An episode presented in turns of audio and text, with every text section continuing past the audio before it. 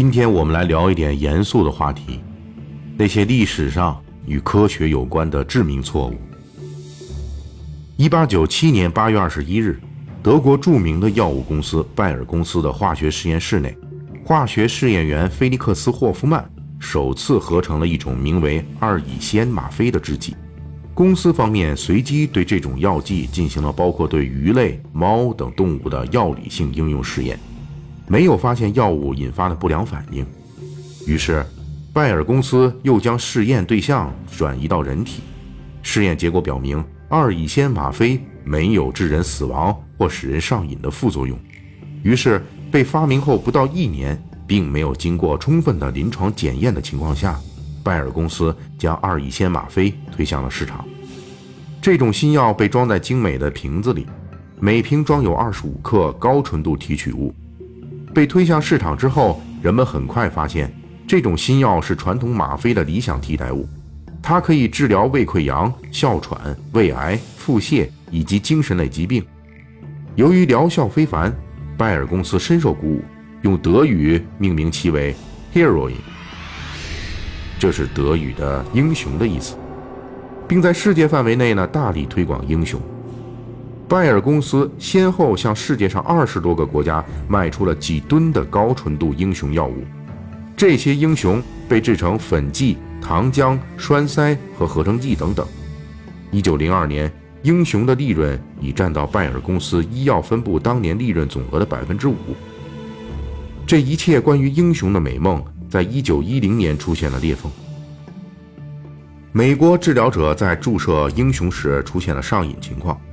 当时曾有一些医生提出对英雄的质疑，认为这种药品没有经过充分验证。但是生产方动用了公关手段压制不同意见，同时更加努力地鼓吹英雄的妙用。直到1927年，国际鸦片委员会综合了大量的英雄临床上瘾病例，终于宣判药物英雄对人类构成致命的威胁。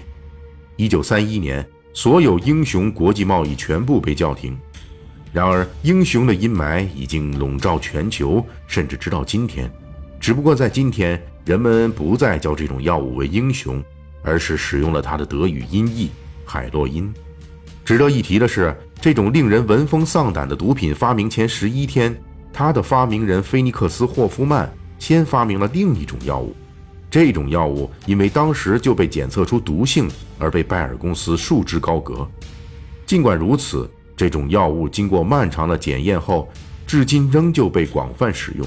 它叫做阿司匹林。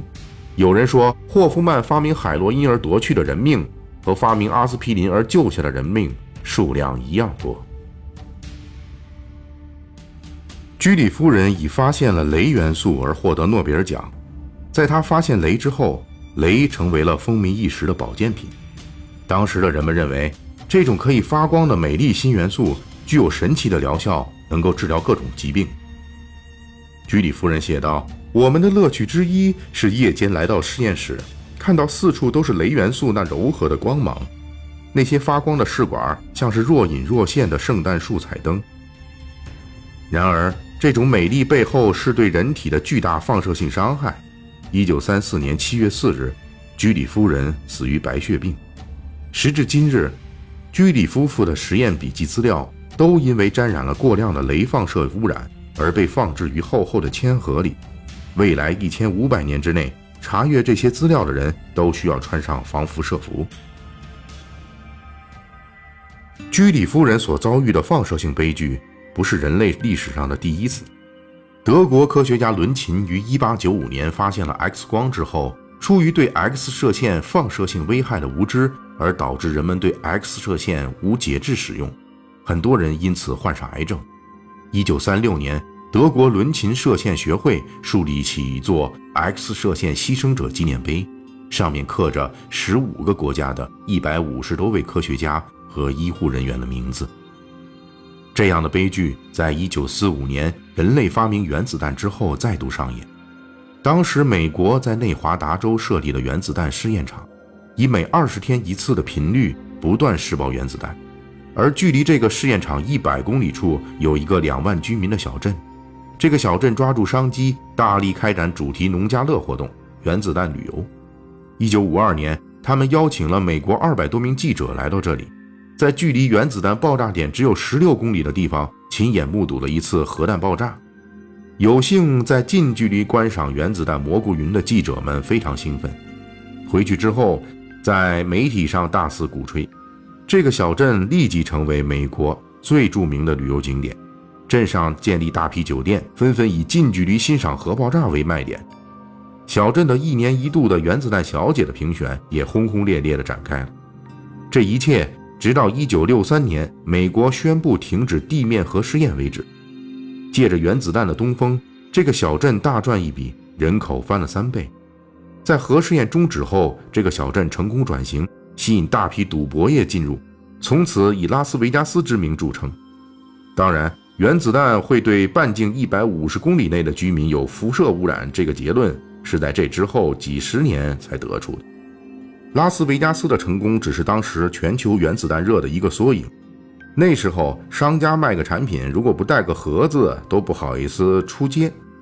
一九五一年，美国吉尔伯特玩具公司推出了世界上第一款，也可能是到目前为止唯一一款核反应堆的儿童玩具。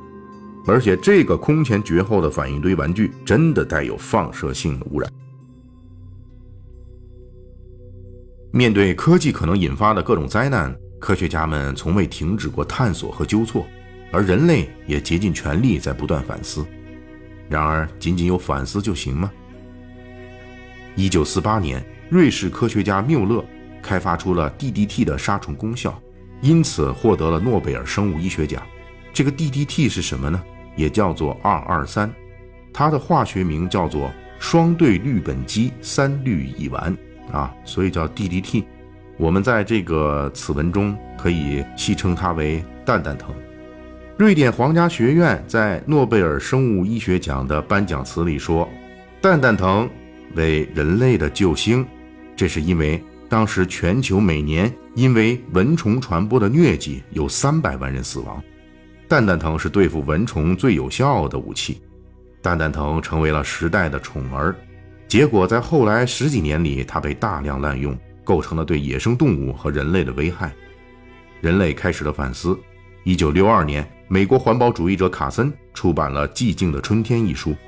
卡森在书中揭露了化学农业，特别是蛋蛋藤杀虫剂对环境和人类的危害，激发了人类广泛的反思。